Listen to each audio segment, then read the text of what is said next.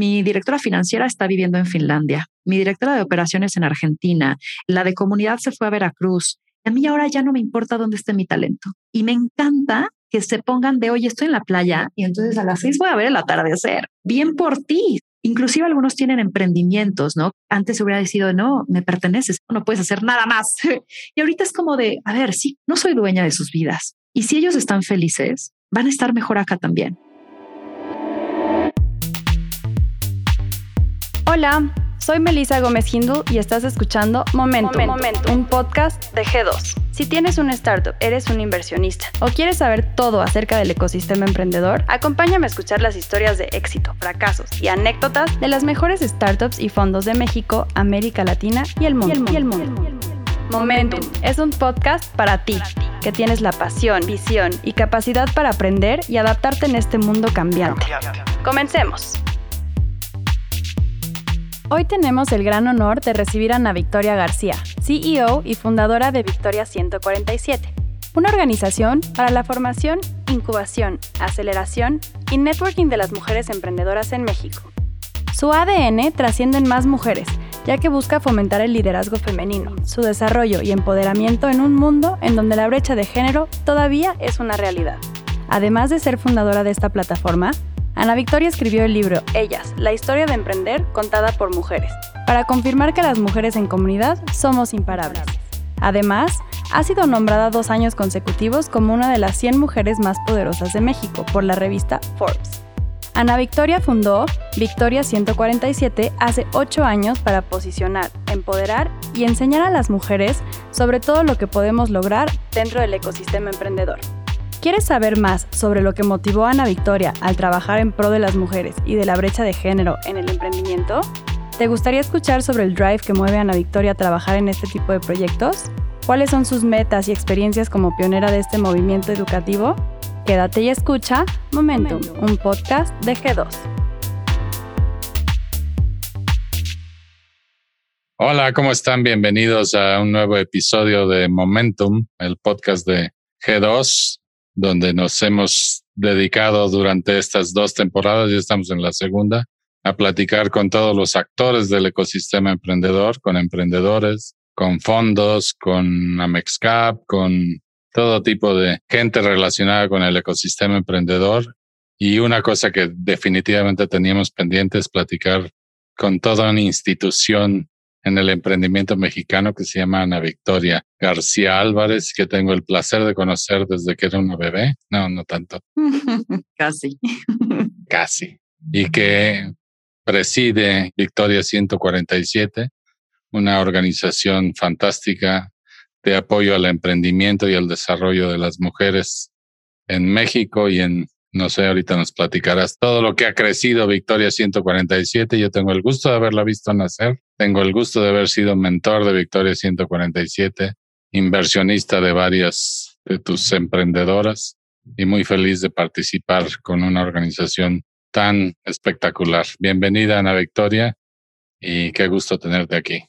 Mi Jorge, ¿cómo estás? Estoy feliz de esta invitación y como bien dices, nos conocemos desde hace ya un buen tiempo y hemos hecho una linda amistad. Así que muchas gracias por, por esta invitación y pues espero echemos el chacoteo a gusto. Bueno, pues vamos a empezar entonces. ¿Te acuerdas cuando tú eres una escuincle de veintitantos años cuando empezaste ahí en Endeavor? ¿Fue tu primera chamba en Endeavor? Mi primera chamba formal, sí, de full time. Tú estabas en la Universidad de Anáhuac, creo, ¿no? Y te reclutó el buen Fernando Fabre. Así es. Era su alumna distinguida. Y dijo, esta la tengo que llevar a Endeavor porque es una fiera. Pues medio no tan fue así, yo creo que fue más accidentado, pero terminé ahí y creo que fue una gran decisión porque Endeavor fue una maestría, ¿no? Una maestría práctica. Era un Endeavor muy diferente en esos tiempos, ¿no? Un Endeavor chiquito. Era un Endeavor, pues sí, no sé cómo esté ahora, la realidad es que no estoy cerca de ellos, pero en ese entonces, imagínate, estaba Fer, Jerry, tu amigo Aitor, Maya, Pau Roteta, Pau de administración. O sea, éramos, no sé, máximo ocho, éramos eso. Éramos un cuarto. Exacto. Ahí en Ibsen, ¿no? Ibsen 40, me parece, sí. Fantástica. Mi hija llegó a trabajar contigo ahí como 15 minutos, que la pusieron a envolver regalos o no sé qué barbaridad la pusieron a hacer y salió corriendo de ahí. Pero fue una época fantástica del, del emprendimiento en México porque Endeavor realmente estaba haciendo brecha en, en, el ecosistema emprendedor. Estamos hablando de qué, de 2000, ¿qué sería eso? 2000, yo entré en 2006, yo creo, ¿sí? Imagínate, 2006. Así es. Hoy vemos un ecosistema emprendedor lleno de fondos, con un CABAC que vale 4 mil millones de dólares, de acuerdo con la última ronda de capitalización, con un montón de fondos mexicanos y extranjeros operando en el ecosistema, con un montón de proyectos. Qué diferente era en 2006 cuando empezaste a trabajar en Endeavor, ¿no? Y digo Endeavor como una organización siempre preocupada por el emprendimiento, pero que en esos tiempos estaba rompiendo piedra y haciendo brecha, ¿no? Era menos glamoroso. en ese entonces te voy a decir, la realidad es que decir emprendedor era como el, ay, este güey lo corrieron, o ah, este güey loco, ¿no? Este que no tiene chamba, o sea, como que no era tan estructurado como lo es hoy, era mucho más aventurera, era mucho menos articulado, ¿no? Y en ese entonces Endeavor yo al menos como lo percibía y, nuevamente no sé cómo esté hoy, pero tenía un gran espíritu de realmente querer hacer las cosas bien y un sentido de servicio a los emprendedores y un sentido de inspirar a más allá para que los chavos dijeran, oye, si ese Jorge puede, yo también puedo, ¿no? Y ese era el espíritu. Entonces, sí era picar piedra por todos lados, era ver de dónde sacábamos presupuesto, siempre ha sido una ONG con pocos recursos y entonces era de cómo nos lo arreglábamos, ¿no? Sí. Y creo que había puro chavo, pues inocente de cierta manera y con mucha, muchas ganas de hacer la diferencia de alguna forma. Es muy juvenil la organización. Y de hecho, los emprendedores no éramos tan jóvenes. Más bien parecía que nosotros les teníamos que enseñar a ustedes, que ustedes dan apoyo a nosotros. Totalmente pero yo creo que fue una relación súper interesante. Creo que el impacto que tuvo ese Endeavor en todos estos emprendedores que a lo mejor no fueron los casos espectaculares de hoy en día y las historias de éxito millonario que hoy vemos, pero fueron casos de, de éxito que inspiraron posiblemente a estas nuevas generaciones y que abrieron esa brecha y que empezaron a, a mover el tema también en el aspecto del venture capital, ¿no?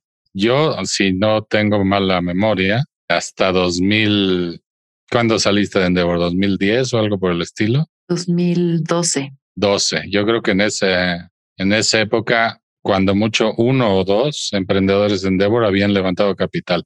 ¿Tú te acuerdas de eso o no? Eran contados, sí, totalmente. Pero porque también los fondos, es que no estaba nada articulado el ecosistema, ¿no? O sea, las universidades no se hablaban con las incubadoras, las incubadoras no se hablaban con las aceleradoras, como que no había un nodo que reuniera eso. Y ese fue yo creo que uno de los trabajos más importantes de Endeavor, ¿no? Un poco articular eso.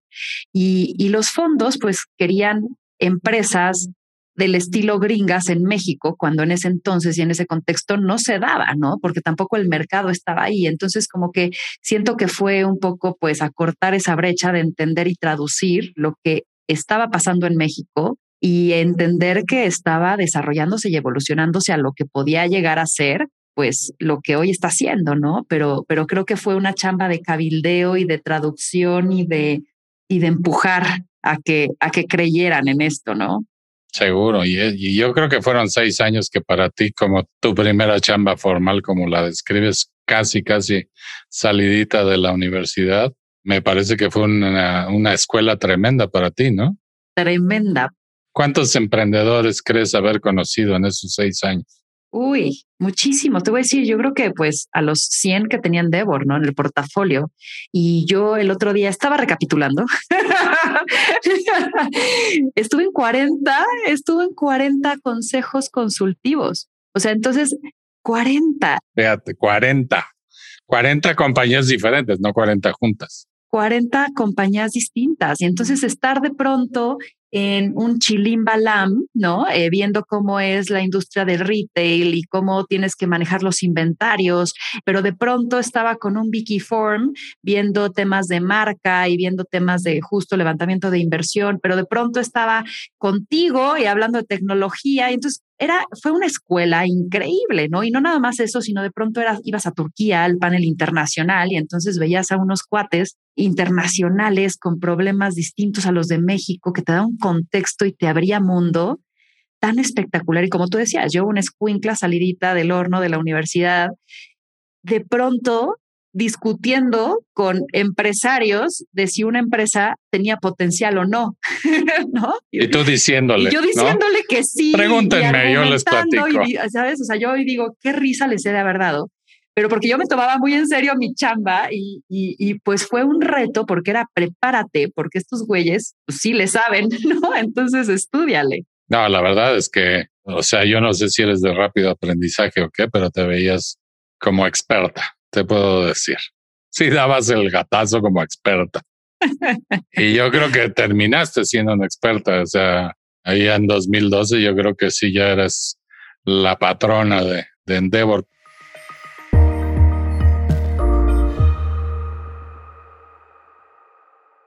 Te decides hacer tu proyecto de Victoria 147. Ya sé, yo sé cosas como que el nombre es el de tu abuela, ¿no? Que el 147 tiene que ver con la dirección, ¿no? De, Así es. ¿Cómo era? ¿De dónde vivía tu abuela? ¿Cómo era la cosa? Platícame. Ese salto fue increíble porque dices, ya eras experta. Yo nunca me he sentido experta en nada. Desde la carrera que estudié, que es mercadotecnia, como que siento que siempre he tendido por ser generalista, no tan especialista, ¿no? Y eso te abre mucho la visión, pero de pronto te hace dudar de que puedes saber lo técnico y ya después te haces de tus mañas para poderlo entender, ¿no? Y de tu gente, para, pero es, es, chistoso porque yo cuando emprendo, bendito Dios, no era tan especialista en todo, porque si hubiera sabido lo que me iba a esperar, es muy probable que me hubiera tardado más o tal vez hubiera dicho, y no lo sé, ¿no? Sí, cuando das el salto no sabes a lo que vas a enfrentar. No sabes. Pero si lo supieras, quién sabe si lo dabas. Exacto, darías entonces es mejor darlo, muy, muy, ¿no? Sí, es eh, echarte al agua sin verlo demasiado. Y entonces yo que soy mercadóloga, para mí la, eh, la marca, ¿no? la construcción de, de, lo que iba a ser y cómo iba a vibrar, para mí era muy importante. Y entonces Victoria 147, pues es el nombre que escogí para darle vida a esto. Y Victoria viene, sí, mi abuela se llama Victoria, es parte de mi nombre, me gusta lo que significa, que es triunfo. Y necesitaba un apellido. Y justo, ¿no? Yo empecé en mi departamento en Ámsterdam 147, en la Condesa. Me gustaba el 1, 4, 7 y 9, ¿no? Y dije, no, pues ya está. 1, 4, 7, el 1 significa la persona, el 4, el balance, 7, la búsqueda de la perfección. Y dije, ¿qué más cercano de lo que las mujeres creemos o queremos ser? Y entonces, pues fue como nació el nombre. ¿Y cuál era el concepto? Platicando. Porque puede ser que haya evolucionado muchísimo, pero tu primer concepto era ayudar al emprendimiento de mujeres, ¿cierto? Yo me doy cuenta en Endeavor que no hay mujeres. O sea, yo inclusive me sentaba en salas de juntas, en estos consejos de los que te hablaba y de pronto decía, pues, ¿dónde están las viejas? ¿No? O sea, yo vengo de una familia súper matriarcal en donde mi abuela, cuando tenían una fábrica, ¿no? Mis abuelos de conservas y así, cuando el repartidor no iba, mi abuela se trepaba al camión y vámonos, ¿no? O sea, ella repartía, la, la, la. Entonces, para mí, el ser equipo, pues fue algo pues muy normal. Y yo llego a este Endeavor y a las salas, a las juntas y así digo, ¿y dónde están las mujeres? Ni un consejero mujer. Mentores, había tres mentoras mujeres. Emprendedoras de las 100 había solo tres emprendedoras mujeres. Y digo, ¿qué está pasando? Y entonces muy chistoso porque yo empiezo a, hacer, a armar mis equipos y no me dejarás mentir, la mayoría de mis equipos eran mujeres. Sí, Endeavor ¿no? la llenaste de mujeres también. Y entonces los mentores y emprendedores de Endeavor me decían, ¿cómo es eso de trabajar con pura vieja? ¿Cómo es eso de trabajar con pura vieja? Es una cosa hormonal rarísima. Te han de llorar un día sí, otro también. ¿Cómo las controlas? Y yo decía, pues no, o sea, si somos bien enfocadas a resultados, bien detallistas, muy serviciales, pero me empezó a llamar la atención de eso y dije, quiero hacer la diferencia. Hoy ya se habla del tema. Hace ya casi nueve años que empecé, no había ni una organización, no había estas campañas, no se hablaba del tema de la mujer y el feminismo como hoy lo conocemos no había ni siquiera empezado en términos de negocios, claramente en términos de revolución, de, igualdad, de derecho al voto, pero en el término del negocio no se hablaba. Y entonces fue que dije, quiero redefinir el rol de la mujer en el ámbito de los negocios. Y ese fue como el impulso. Entonces, el concepto original fue algo bien raro que nunca supe explicar, ¿no? Y que fue justamente ajustándose, porque era este, esta organización que lo que buscaba era reunir a mujeres, acompañarlas, a llevarlas a su mejor versión como emprendedoras y que esto pudiera impulsar una economía con ellas insertada y multiplicando a más mujeres queriendo hacer eso. Eso hoy se traduce a una academia de negocios para mujeres emprendedoras, porque lo que les damos es capacitación, acompañamiento, inspiración y posicionamiento allá afuera, ¿no? O sea, voces. Y somos este nodo que las reúne para que no caminen solas. Y para que se inspiren las unas a las otras también, porque es de alguna forma el networking que tienen las emprendedoras es muy profundo, ¿no? Y muy duradero. Totalmente. O sea, hemos visto que seis de cada diez emprendedoras hacen una interacción de negocios en nuestra red, lo cual es altísimo, ¿no? Y, o sea, se compran y se venden entre ellos. Se compran, se venden, hacen alianzas, se, se asocian, lo que sea, se contratan. Oye, y también hiciste algo de perspectiva de género Godín, ¿no? Para compañías. Sí, ah, mira, es que George. Es lo malo de tener un viejo amigo que se acuerda de todas las cosas que hacías. Y me encanta que saques todos los trapitos porque de eso se trata mi camino, de regarla constantemente y aprender de ello. ¿Eso cómo estuvo? O sea... Te voy a decir, de mis intentos, porque como buena emprendedora soy súper inquieta y de pronto desenfocada, ¿no? Y entonces dije, ok, vamos con esto de las mentorías, de acercar a financiamiento, de acompañar, la, la, la. Pero ¿y por qué no creamos un marketplace? Y ese fue otro proyecto que también hice. Y entre esos también dije, ¿y por qué no abordamos el tema de que no nada más ataquemos positivamente a las mujeres emprendedoras, sino por qué no también a estas empresas que necesitan revolucionar para que las mujeres ejecutivas también crezcan. Y entonces sacamos el sello por y para la equidad. Y traje una colombiana, Laura Jimeno, una espectacular mujer, cabrona como ella sola, que hicimos una metodología en la cual era más hacia la consultoría de llegar a las empresas, hacerles un diagnóstico y hacerles notar que no había mujeres en posiciones directivas y que tenían que ellos hacer algo al respecto.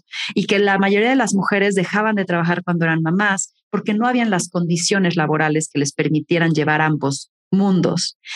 Y te voy a decir, la verdad fue muy interesante y, y aprendí muchísimo. Y uno de los aprendizajes... Trabajaste con compañías muy godines, muy grandes muy godines, muy grandes, pero de pronto me topaba con unas barreras, George, no sabes cómo era eso. O sea, un banco regio, nada más para que te vayas dando una idea, ¿no? Banco. banco regio hay como dos, querida, así es que. así de las oficinas allá, fuimos a hacerles el diagnóstico, fuimos a presentarles los. La verdad es que hacíamos un trabajo excepcional. Esta Laura era increíble. Y entonces de pronto nos dicen, ¿saben qué? Porque después del diagnóstico teníamos que hacer algo, ¿no? Hasta aquí lo vamos a parar porque no queremos alborotar al gallinero. A chispas. O sea, te, te pagaron dinero para que fueras y les dijeras cómo estaban y luego, no, mejor cállate.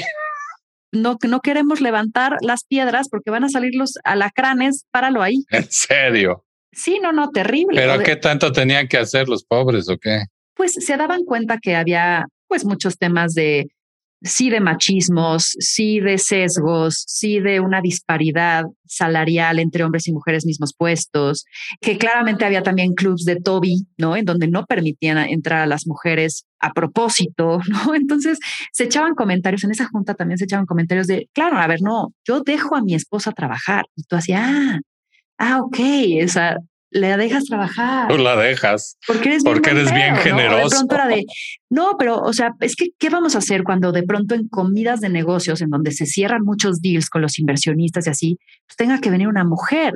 O sea, la dinámica va a cambiar. Entonces era de, estos güeyes no entienden nada. Ya no las podemos hacer en un table dance. yo creo, ¿no? O sea, de, ¿qué onda cuando vayamos allá? Entonces, al Hooters, ¿no? Hooters. no, bien, bien de primera. Bueno, al Angus puede ser también. ¿Qué te digo? Entonces, la neta, me decepcionó mucho y entendí que el esfuerzo que implicaba era muy grande y mi desenfoque también, ¿no? Entonces, decidí regresarme al emprendimiento en donde estoy teniendo un gran impacto, dejando un dedo en el renglón, porque si de pronto pues vamos a dar estas pláticas o si de pronto me contratan a mi equipo para dar mentorías internas y así, pero decidí enfocarme en el emprendimiento a partir de que vi que había demasiadas trabas todavía ahí. Pero creo que es algo que hay que hacer, querida. O sea, yo no sé si, si tú o alguien, pero la verdad es que cambiar la cultura de género es una verdadera bronca. Digo, yo ya soy old school en muchas cosas y te das cuenta que simplemente hasta en el vocabulario te equivocas, ¿no? Total. ¿Sabes qué pasa? Que hay muchos unconscious bias y me pasa a mí misma, ¿sabes? Y tienes que hacerlos conscientes. El otro día me habla mi, mi chava administrativa y me dice, oye, yo sé que esto lo decido yo, pero sentí que tengo que rebotarlo contigo y dije, ok, en Casa Victoria, nuestro proveedor de polis nos propuso que ahora todos los polis fueran mujeres y quiero saber si estás de acuerdo. Y te voy a decir, mi primera asociación fue seguridad hombre, ¿sabes? Y dije, cállate, Ana Pau, ponte en ciega totalmente y, vi, y ve el perfil de puesto y ve que todo lo puede cumplir una mujer. Así que adelante, ¿sabes? O sea, y, somos justo los que tenemos que impulsar esto. Pero sí hay estas, esos vallas inconscientes de atributos o roles que les damos a la mujer o al hombre. Entonces, por supuesto, hay que hacer algo. Y como hoy lo estamos haciendo, mucho es educación, mucho es a través, por ejemplo, de estas conferencias, pláticas que damos en las empresas y también decidimos que teníamos que llegar también de abajo para arriba y de arriba para abajo. Entonces vamos a hablar con estos directivos, damos las razones económicas de las cuales, por, porque eso es lo que ellos quieren escuchar, de por qué tendríamos que estar fomentando esto. Pero también vamos a las mujeres y tenemos un programa que se llama Women in Business, en donde les damos todas las herramientas de decir, oye, ¿cómo planeas tú tu plan de crecimiento en una empresa? ¿Y qué tienes que tener? ¿Y qué, qué capacidades, habilidades tienes que desarrollar para que te tomen en cuenta? ¿Y cómo tienes que levantar la mano? ¿Y cómo tienes que argumentar y negociar? Entonces, eso es lo que estamos haciendo hoy. Y pues espero estemos como plantando una semillita que germine.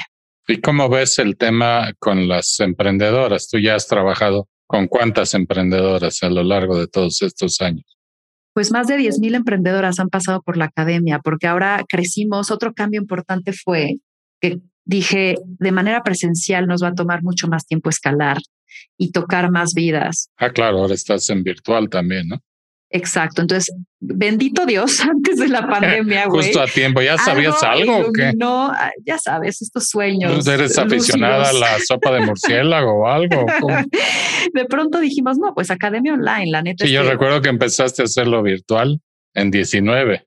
En 19, exacto. Algo sabías, condenado. Algo sabía, ¿verdad? Desde el 18 empezamos como a levantar los recursos, tal. 19 lo empezamos a hacer y fue el MVP y pues nos agarró con las manos en la puerta y ahí es donde viene el crecimiento, pues, ¿no? Porque es no nada más México, sino Latinoamérica, tenemos estudiantes también de España, ¿no? O sea, mercado hispano en Estados Unidos, y eso es lo que abre un poco las, las puertas a llegar a más mujeres. Entonces, te digo, ahorita ya llevan más de 10 mil mujeres cursando nuestros programas. Y de la, digamos, eso es el programa educativo de la academia, que de alguna forma es el que más ha masificado el apoyo. Sí. Tenías también la, la cuestión de la aceleradora como tal, ¿no? ¿Eso sigue existiendo o no?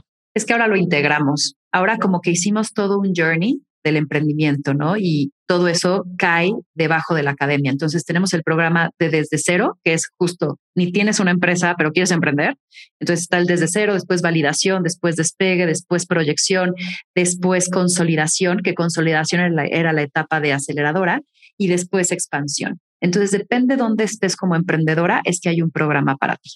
¿Y qué crees que hayas tú impactado en esas mujeres? ¿Cómo lo mides? O sea, obviamente debes estar satisfecha simplemente porque son 10 mil y algo, algo habrán aprendido.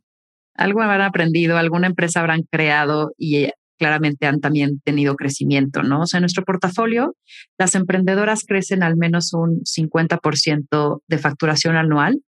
Te digo, también hay esta parte de, de, interacciones, ¿no? Que para mí es importantísimo porque se crea un ecosistema y justamente se articula el que entre ellas creen redes, de seis de cada diez emprendedoras interactúan de forma cercana haciendo algo de negocios. Por ejemplo, una de cada tres empieza a tener acceso a algún tipo de financiamiento, cuando antes decía no necesitarlo o tener miedo a tenerlo porque no quería deber, ¿no? Que también eso es valiosísimo. Y yo creo que, yo creo que lo más importante, a mí cuando me dicen hay un antes y un después, va mucho en lo empresarial, en las cifras que te estoy diciendo, o sea, claramente estoy ganando, claramente mi evita crece, claramente, por ejemplo, muchos hallazgos de no sabía que perdía dinero al vender, ¿no? En etapas tempranas, que eso es algo que nos da risa, pero es súper común, ¿no? De no costeé correctamente, no tengo los gastos prorrateados alocados correctamente, ¿no? Pero también la parte personal me da mucho, digamos, eh, satisfacción que me digan, hay un antes y un después en quién soy. Entonces, ocho de cada diez dicen que creen más en ellas después de haber estado en Victoria. ¿no? Nueve de cada diez dicen conocer mejor su empresa y poder tomar mejores decisiones a partir de información fidedigna, ¿no? Y pues ya con eso yo digo, estamos haciendo algo. Y creo que en muchos casos, tú tienes así particular cariño por algunos de los casos. Obviamente, muchas se van a terminar por ofender, pero estoy seguro que tienes algunos casos favoritos ahí en a lo largo de los años en Victoria 147. Sí, te voy a decir, siempre, sí es cierto que me voy casi siempre por los mismos y muchos de ellos están en mi libro Ellas, que ese es otro de un gusto increíble que tuve la oportunidad de hacer, que es escribir. Para mí, mi Olivia Medina siempre será un gran caso, que es esta Team Master, en donde la ayudamos a desarrollar todo su nuevo branding que llegó de canal institucional a canal B2B, B2C, ¿sabes? Eh, desarrollar toda la estrategia comercial que eso significaba, porque antes seis de cada diez cafeterías tenían su producto, pero no llegaba a las manos del consumidor final a través de su compra. Entonces, haber hecho toda esa estrategia y poder haber llegado como a, todo México a partir de esa estrategia comercial fue increíble. Desarrollamos su, también su canal online. Entonces, la he seguido tan de cerca la innovación que ha tenido a partir de creer en ella y, y, desarrollado, bueno, eso no sé si es tan bueno o no a veces porque tiene más de miles de SKUs, ya sabes, que dices, bueno, no sé cómo administras todo ese rollo, pero la innovación en su empresa, la innovación también de, de poder empezar a abrir camino, no nada más en México, sino fuera de México, para mí es un caso increíble de éxito, ¿no? Entonces a mí me encanta hablar de ella porque hemos visto una transformación en una mujer que tiene 50 años entonces no es la típica chavita que se atreve más fácil, ¿no? O se avienta más rápido, sino como que es alguien que se ha transformado a partir también de, nosotros y nosotros con ella. Buenísimo. Pues te felicito por todo ese impacto porque creo que es muy grande, es muy bueno y muy necesario, ¿no? Creo que cuando tú empezaste a hablar de género, como dices, no había todo lo que hoy hay. Hoy en día hay organizaciones como Women in Investing, hay fondos de inversión que solo invierten en proyectos de mujeres. ¿Tú crees que la brecha de género tiene que romperse con affirmative action, con cambios que sean deliberadamente a favor de las mujeres? ¿O es simplemente lo que le llaman el equal level playing field o lo que sea, emparejar el campo? Tengo mis sentimientos encontrados, George, porque creo que, por ejemplo, el tema de cuotas, yo personalmente las odio, pero creo que han hecho un cambio. Las odio porque ponen en desigualdad el talento y la meritocracia, ¿no? Y yo creo que el mejor personaje, sea hombre o mujer, tiene que estar ahí contratado y se debe de hallar el puesto. Y yo creo que las cuotas sirven, pero hay que entender dónde ponerlas. Entonces, yo pondría cuotas al inicio de esta cadena, ¿no? Y entonces decir, va, vas a contratar a alguien, asegúrate de que haya 50-50 de CVs al inicio del proceso. Y entonces ahí sí poner cuotas, ¿sabes? Pero que gane el mejor, porque entonces si no, yo llego y yo sé que tú estás ahí por tener boobies, güey, ¿no? Por ser vieja y no porque fuiste talentosa. Entonces, no quisiera que fuera un rompimiento como el que ahora se está dando, pero Hablo desde el privilegio, Jorge, y por eso es incompleta mi opinión, porque a mí no me ha pasado una discriminación por ser mujer, pero sé que allá afuera sí, y por eso tengo mi agridulce sentimiento porque creo que de pronto estas acciones deben de ser necesarias para romper el sistema, porque al tenerlo que romper tiene que ser un poco agresivo, porque si no, no se rompe o tarda más, ¿no? Entonces... Pero a ver, ¿combates discriminación con discriminación inversa? Yo creo que Combates discriminación con hacer ver que hay discriminación y con poner medidas lo suficientemente duras para romperla. Entonces, yo creo que hay que, por un lado, entender cómo dialogar y con quién, que creo que ahí es, es un error de pronto que se ve en, en los movimientos feministas, que es al querer romper de pronto incendian demasiado y cierran el camino de la comunicación. Entonces yo creo que hay que hacerse ver y de pronto tener una postura, tener un plan y dialogar correctamente con argumentación para lograr algo.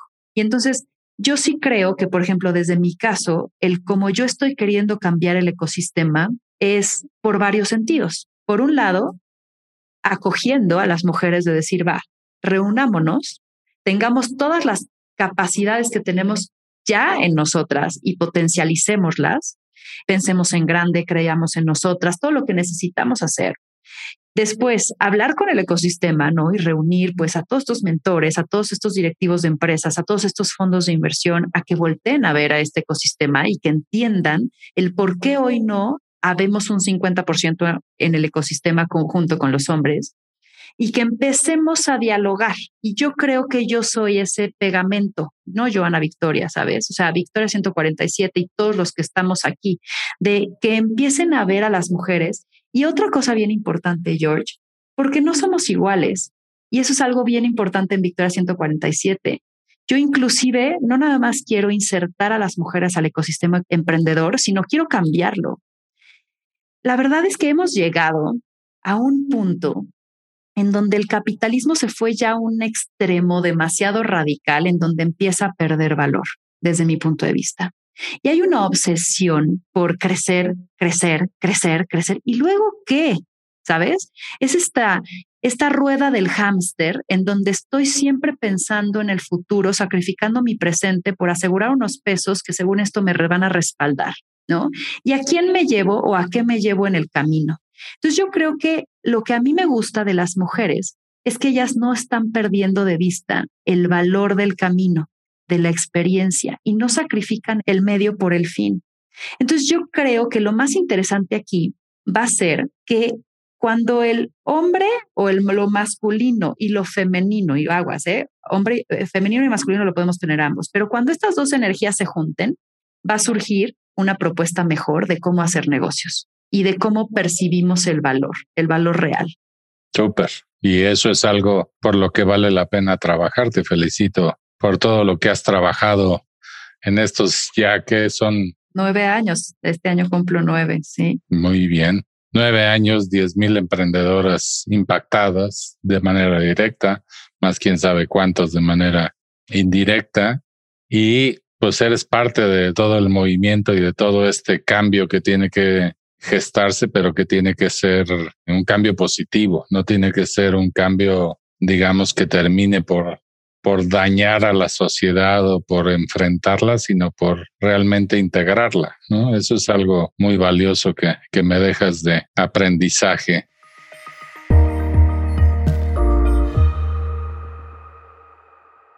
¿Qué sigue para ti? ¿Qué, ¿Qué ves en el futuro? en materia de emprendimiento en el ecosistema emprendedor y en la participación de las mujeres en él y en la participación tuya en todo esto?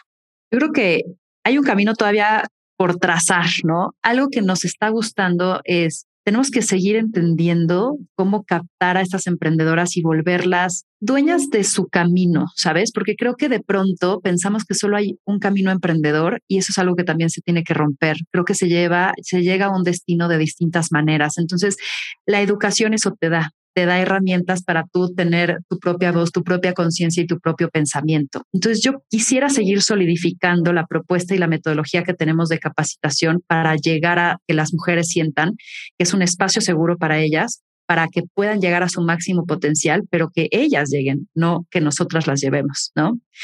Dos, desfronterizarnos algo que me está encantando es crear una red, no nada más que antes era Ciudad de México, Monterrey, Mérida, sino y ni nacional, sino ahora internacional.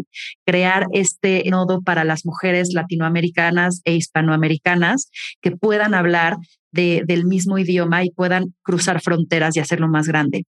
¿Cómo lo estamos haciendo? A través de nuestros eventos virtuales, a través de la academia virtual, también a través del libro, ¿no? Ellas, que es increíble, que me encantaría que se convirtiera en una serie, porque creo que hay mucho todavía que contar.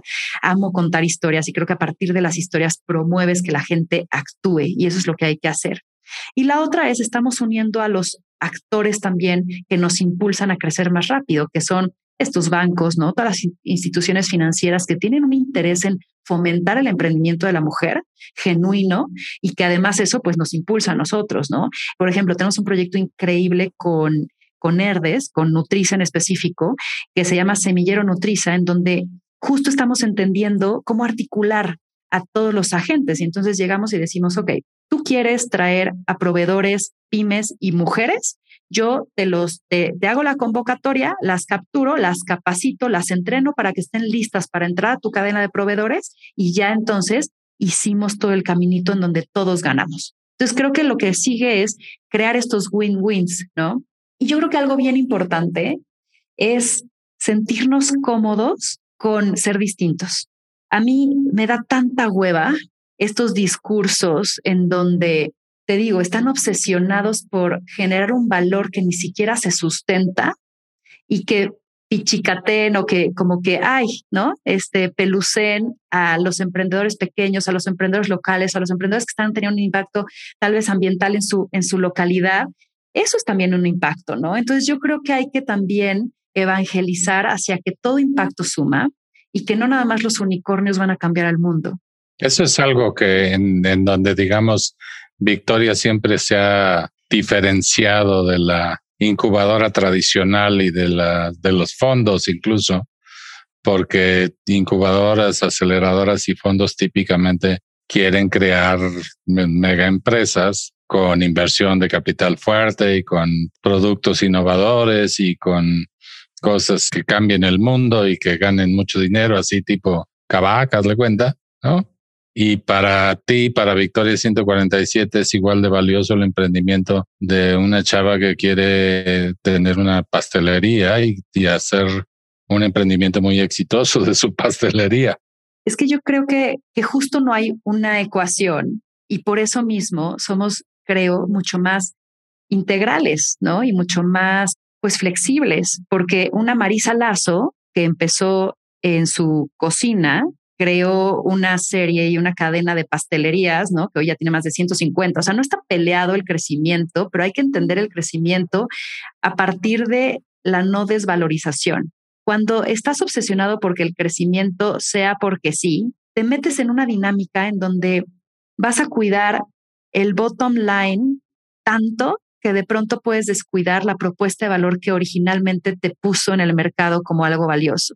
Y es ahí donde yo digo, no estoy diciendo que no vamos a crecer, estoy diciendo que vamos a crecer bien, sosteniblemente, armónicamente, en donde no estés sacrificando tus valores personales, en donde no estés sacrificando el medio ambiente, en donde no estés sacrificando temas éticos o temas sociales o temas personales, ¿no? Que son igual de importantes. Creo que de pronto este trabaja, trabaja, trabaja, trabaja, nos volvió robots. Y hoy que entro y entiendo la dinámica de la mujer, ¿por qué deja de trabajar? ¿Por qué de pronto dice, sabes qué? Suena padrísimo ese plan, pero prefiero este porque me lleva hacia donde yo quiero personalmente llegar. Digo, también vale la pena escuchar esos casos y también vale la pena defenderlos, ¿no? Creo que personas felices hacen empresas felices también. Entonces, como que de pronto tenemos que humanizar un poco más a las empresas y no, no deslumbrarnos solamente por el brillo de lo aparentemente valioso, porque genera pesos más grandes, ¿no? Sí, porque genera también primeras planas de la expansión y cosas por el estilo. Pero ahí entras en, una, en un tema en donde los hombres quizás desde, no sé si viste la del cavernícola, pero desde que salíamos a cazar mamuts y todo este rollo, estábamos fuera de la casa todo el maldito día, ¿no? Y de lo que se trataba es de trabajar mucho, ¿no? Y yo veo hoy, si tú lees cualquier prensa de negocios, etcétera, que los CEOs presumen de trabajar 55 y 60 y no sé cuántas, 70, 100 horas a la semana, como si eso fuera algo padrísimo, como si eso fuera para presumir. Y yo digo, pobres güeyes, ¿no? O sea, no es porque yo sea flojo, nunca lo he sido, pero creo que si no te das tiempo para, para vivir, pues qué caso tiene, ¿no? Y, y la mujer creo que en ese sentido a lo mejor viene desde la época en la que se quedaban a cuidar a la familia mientras el otro güey se iba por los mamuts. pero como que esa parte del balance la tiene mucho más clara, como decías hace, hace un rato. ¿Crees que la mujer se tenga que hacer más workaholic o que el mundo tiene que encontrar el balance? Yo creo que estamos en un momento bien interesante en donde nos estamos obligando a cambiar, porque tampoco ya es sostenible el querer este crecimiento obsesivo, porque ya tampoco los recursos nos lo dan, ¿me explico? Nos estamos, por esta mentalidad, nos estamos acabando inclusive al mundo, ¿no? Esta mentalidad de conquistadores, esta de, o sea, de querer... Más y más y más. Justo, o sea, yo fui a Sri Lanka y agradecí que no hubiera un Starbucks, porque es como, ¿por qué quieres conquistar al mundo con tu concepto y no dejas que también localmente exista un concepto que sea exitoso? Me explico, o sea, no tienes que, que, comprar el mundo, no sé, esa es mi, mi, forma de verlo, ¿no? Y entonces yo creo que mucho está en las energías balanceadas. Y te decía, femenino, masculino. Vi un TED muy interesante en donde dice que justo la energía femenina es la que busca la experiencia, la que busca el camino. La energía masculina busca el fin, ¿no? Busca el, el resultado. Y ambos tenemos ambos y hay que saber dónde y cuándo usarlo. Entonces, no está mal ser ambicioso y decir, oye, sueño esto y quiero lograrlo, pero ¿cómo lo vas a vivir? Y no sacrificar tampoco la experiencia. Decían el ejemplo de cómo tomas café. Hay veces que tomas café muy masculinamente diciendo, lo, lo busco por el efecto de despertarme, ¿no? Y hago la cápsula y algo rápido, o de manera femenina de me hago mi ritual prensa francesa, ¿no? Huelo el café y me hago un americano y me lo tomo durante horas porque quiero sentir la experiencia. Esa es una florecita en el...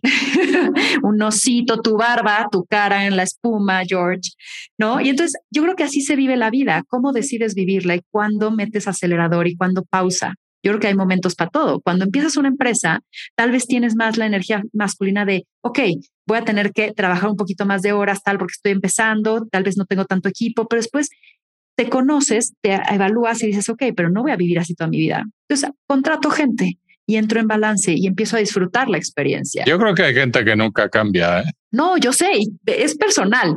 Por eso aquí es mi opinión. Yo tampoco vengo a, a evangelizar a nadie. Simplemente creo que seríamos una sociedad más alegre, más feliz, más, inclusive más empática, si de pronto nos diéramos una pausa también de entender que hay que vivir la experiencia y no nada más obsesionarnos con el fin. Súper interesante tus conceptos dentro de lo jovencita que eres. Y te voy a decir, tampoco está peleado, por ejemplo, Patagonia. ¿Conoces la empresa Patagonia? Eh, no, desde, de, por ejemplo, sobre deportes extremos, es ah, ropa, accesorios. ¿no? este cuate me parece que es canadiense, tiene un libro increíble que habla sobre hagamos que nuestros empleados vayan a surfear, en el sentido de yo no quiero máquinas ni horas pompi, ¿sabes? Quiero que seas feliz. Y si tú eres feliz, a mi empresa la va a ir también bien, ¿no? Y también, por ejemplo, no están enfocados en el sobreconsumismo. Dicen, esta prenda te tiene que durar tantos años no vengas a reemplazarla por otra hasta que no la necesites. Entonces, esa conciencia social que parece contraintuitivo a crecer tu empresa, les funciona muy bien porque también las generaciones de ahora quieren un impacto positivo.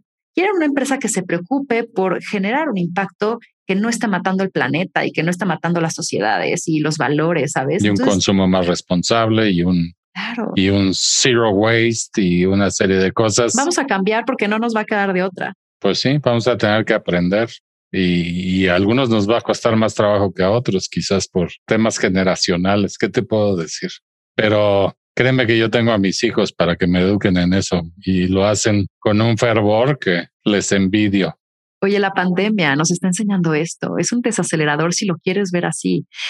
Yo ahorita, mi directora financiera está viviendo en Finlandia, mi directora de operaciones en Argentina, la de comunidad se fue a Veracruz, ¿sabes? O sea, y a mí ahora ya no me importa dónde esté mi talento. Y me encanta que se pongan de, oye, estoy en la playa y entonces a las seis voy a ver el atardecer. Güey, bien por ti, ¿sabes? Organiza tus tiempos. Inclusive algunos tienen emprendimientos, ¿no? Que antes hubiera decidido, no, me perteneces, eres mi empleado, ¿no? No puedes hacer nada más. y ahorita es como de, a ver, sí cuesta pensar distinto, pero digo, no soy dueña de sus vidas. Y si ellos están felices, van a estar mejor acá también. Entonces creo que también vamos a tener que ser más abiertos a la libertad. Yo ahorita me voy a vivir a Nueva York. Gracias a la pandemia puedo hacerlo. Qué padre que pueda tener esta libertad. La pandemia fue fue un crash course de, la humanidad en cosas que no sabía que podía hacer, como por ejemplo trabajar desde casa, comunicarse virtualmente, hacer muchas cosas que, que no se imaginaba. Yo he descubierto cosas que pues simplemente antes no, no me imaginaba. Yo juego dominó todos los miércoles con mis amigos de la universidad que viven en otras ciudades y con los que no jugaba dominó durante 20 años o 30 o no sé cuántos por el tema de la distancia, ¿no? Entonces, la pandemia ha resultado ser un crash course en, en que podemos hacer cosas diferentes a las que los hacíamos. Y creo que en muchas cosas de una manera muy positiva y espero que esos aprendizajes y esas cosas que hemos redescubierto siguen impactándonos y que esta apertura mental que nos obligó a, asumir, pues que, que nos siga funcionando, que siga corriendo el ratoncito y nos dé energía para hacer cosas diferentes y cosas innovadoras todo el tiempo. Y tú, ahora en Nueva York, con una organización ya global, ¿cuáles son tus planes inmediatos? ¿Qué más? ¿Seguir creciendo tu academia? Escribir otro libro? ¿Qué viene para adelante? Muy metida en el contenido que hacemos en la academia. Estoy también haciendo contenidos, por ejemplo, que probamos en la pandemia porque vimos que eran necesarios como un programa que se llamó Habítate, otro que se llamó Reprograma, que era justo de abrirse al cambio y reprogramar la forma en la que pensabas. Habítate era mucho también de pues híjole, ya te viste al espejo, güey, tus cuatro paredes y qué crees, ya no hay ruido externo y tal vez no te gustó lo que viste. ¿Cómo estás tú bien contigo? Entonces estamos metiendo muy algunos programas como para hacer esto más holístico y no nada más hablar de negocios, sino también de que la gente esté bien. Sí, me coquetea la idea de otro libro, me encanta, me encanta, me encanta. Te digo que me encantaría tener una serie de ellas, ¿no? Y hablar de estos casos de éxito de las mujeres emprendedoras de distintos rasgos, que es increíble. Creo que en lo personal estoy estudiando junto con mi novio mucho sobre neuroplasticidad, sobre cómo alinear tu mente, tu cuerpo, tu espíritu hacia lo que tú quieres lograr, ¿no? Y hacernos responsables de lo que queremos hacer y crear más magia con lo que tenemos, ¿no? Y juntar la ciencia con lo, con lo místico, o sea, porque creo que hoy justamente se juntan esos dos caminos y, estoy leyendo mucho con él sobre esto porque quisiera crear algo al respecto de, ello. Y pues yo ya estoy con una maleta en la puerta porque apenas me abran fronteras, yo también planes es viajar y, ser más nómada y trabajar de donde sea y, y, conocer más culturas y sabes, por allá, por allá lo veo. Entonces me acompaña Victoria todo esto. Entonces seguramente todo esto salpicará nuevas ideas de lo que vamos a hacer con Victoria. Pues buenísimo, te felicito y te deseo el mayor de los éxitos y que sigas impactando y que sigas impactando positivamente a la mujer en todo el mundo. Muchas gracias, mi George.